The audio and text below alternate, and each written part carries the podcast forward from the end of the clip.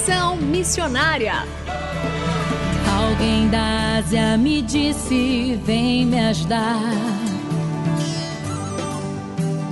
Posso ouvir a África pedir por socorro. Ruanda, Somália, Nigéria clamando. Conexão Missionária o programa que aproxima você do campo missionário.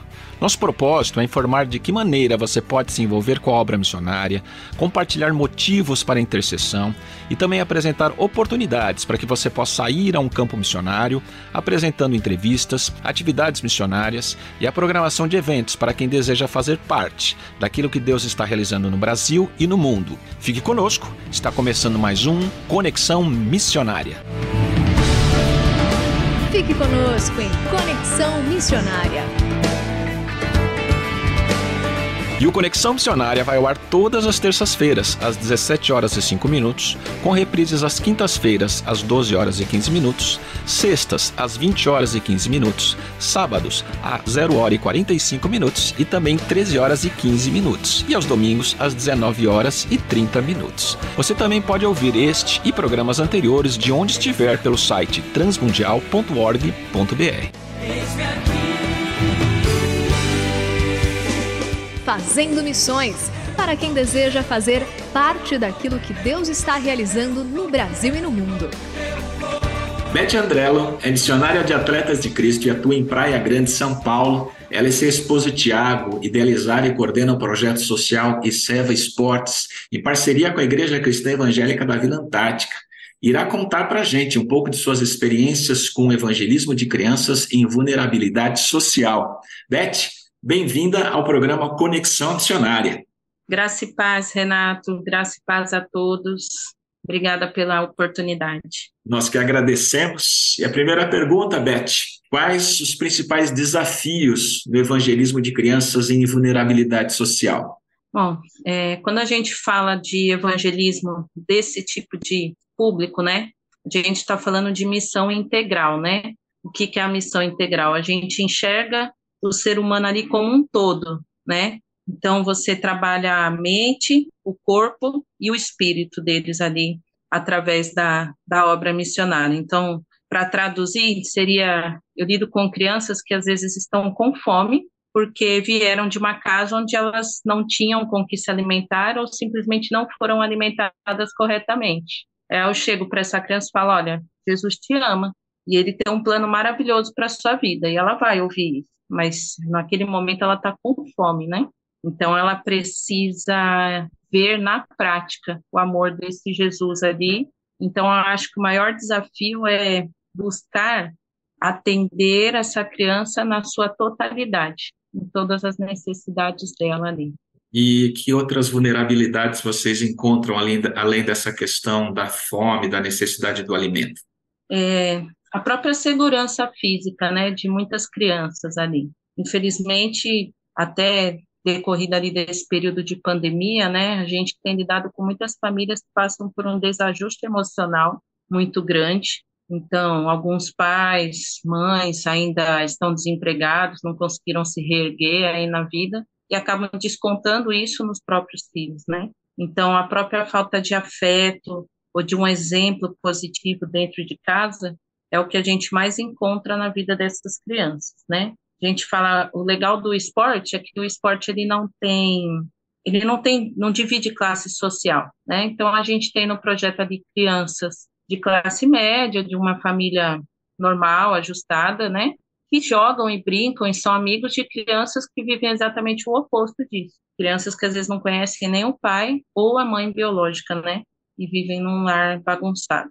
E atualmente vocês, é, com quantas crianças e adolescentes vocês vocês dão assistência e como vocês fazem esse trabalho?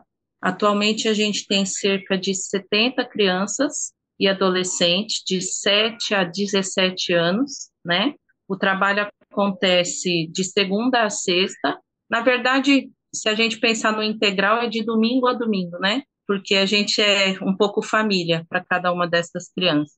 Então, dentro das possibilidades, a gente traz um adolescente, uma criança, às vezes, para passar o fim de semana com a gente, almoçar, ter um tempo mais ali de discipulado, né, no seio da família.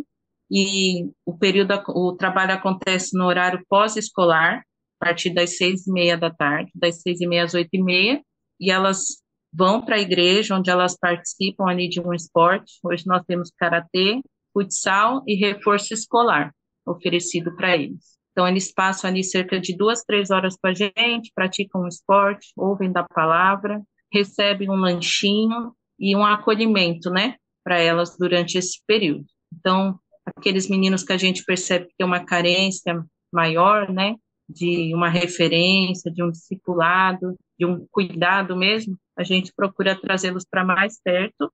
Então, teoricamente, ele teria um ou dois dias de treino só, mas ele acaba vindo todos os dias da semana, para ter mais tempo com a gente ali, principalmente com a palavra de Deus, né? E vocês fazem, além dessa prática esportiva, desse cuidado aí social, de verificar alimentação, educação, como é que é feito o estudo ali da palavra de Deus com eles?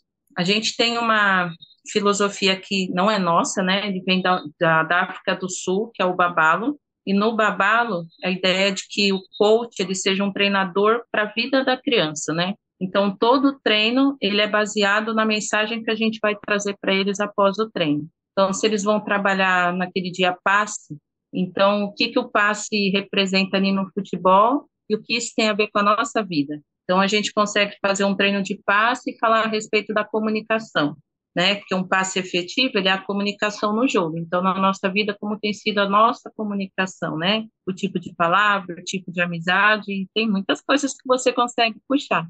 Isso, além de facilitar o nosso dia a dia de treino, facilita a ideia deles, assim, de trazer a palavra para a vida mesmo, que eles conseguem compreender melhor, porque eles vivenciam isso, né? Já teve situações dos meninos falarem: caramba, tia, mas tudo isso aí toda vez que você fala, você fala que a Bíblia tá, tá, tem esse negócio. É, pois é, porque a palavra de Deus é isso mesmo. Ela tem tudo isso para nossa vida aí. E aí eles vão acostumando, né? Vão aprendendo valores através do treino, através do lanchinho. Hoje, o que, que a gente faz? A gente trabalha eles para que quando eles cheguem à igreja, eles já estejam discipulados e preparados para o serviço. Então, o lanchinho, eu faço uma parte, mas cada treino tem uma escala para que eles mesmos preparem o lanche que eles vão servir para os amigos, por exemplo. Quando tem um campeonato das crianças, os maiores servem os menores e depois vice-versa. Então, eles vão aprendendo a servir um ao outro, né? Aí, tudo, tudo que a gente faz ali tem um propósito. Até mesmo a matrícula deles, que somente um adulto tem que pode fazer que é justamente o momento que eu consigo conhecer os pais e ter uma ponte de acesso a essas famílias para fazer uma visita depois e dar sequência ao evangelismo da família. É como se fossem 70 filhos que vocês cuidam diariamente aí, não é? É, é bem isso mesmo. São os nossos filhos do coração. E falando dessa questão de, de testemunhos dessas crianças, você pode destacar é, algum, aquilo que vocês têm feito, alguma coisa que vocês tenham observado? Olha, a gente trabalha com isso já há mais de 15 anos, né? Eu servi durante 10 anos na comunidade do Grajaú, lá em São Paulo, Grajaú e Cracolândia também. E nós, então, teve crianças que eu acompanhei dos 7 até os 17 anos, né? E o ano e tem muitos frutos, né? Um, dos, um desses frutos é o tem o Leandro, tem o Adailton, que são dois jovens agora que seguem morando ali na comunidade, nos bairros periféricos do Grajaú, mas que hoje dão sequência ao trabalho que eles receberam. Então, eles vieram nos, eles vêm nos visitar sempre que eles podem, aqui na Praia Grande, passam um tempo com a gente, mas hoje eles conduzem a escolinha de futebol lá da comunidade e ensinam valores, princípios para as crianças, assim como eles aprenderam. Então, isso é bem legal, assim, né? O que eles receberam, eles têm dado. E os dois já, o Adailton já concluiu a faculdade, o Leandro vai começar.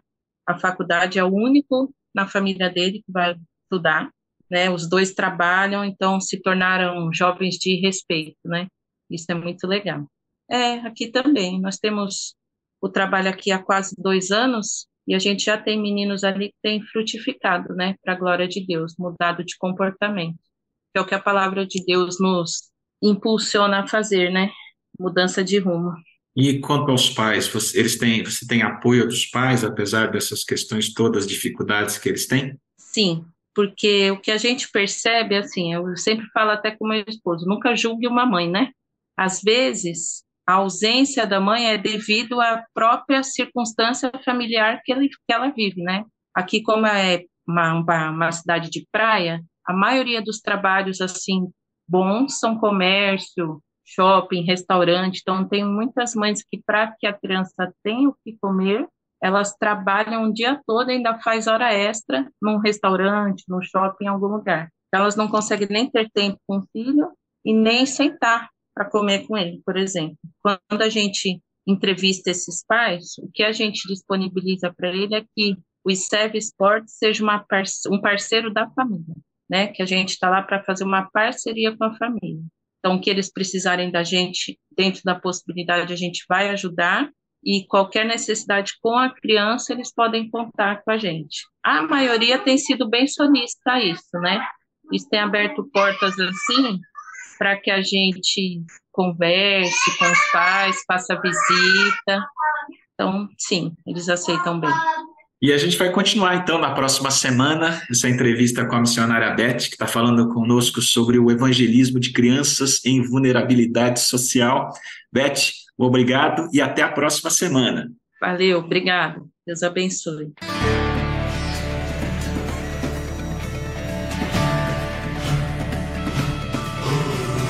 Estamos encerrando mais um programa Conexão Missionária. Eu, Renato Kroger, apresentei, com trabalhos técnicos a cargo de Tiago Lisa, Lilian Claro e Pedro Campos, e vinhetas gravadas gentilmente por Renata Burjato. A você que esteve conosco até agora, o nosso muito obrigado. Que Deus te abençoe e até o próximo Conexão Missionária.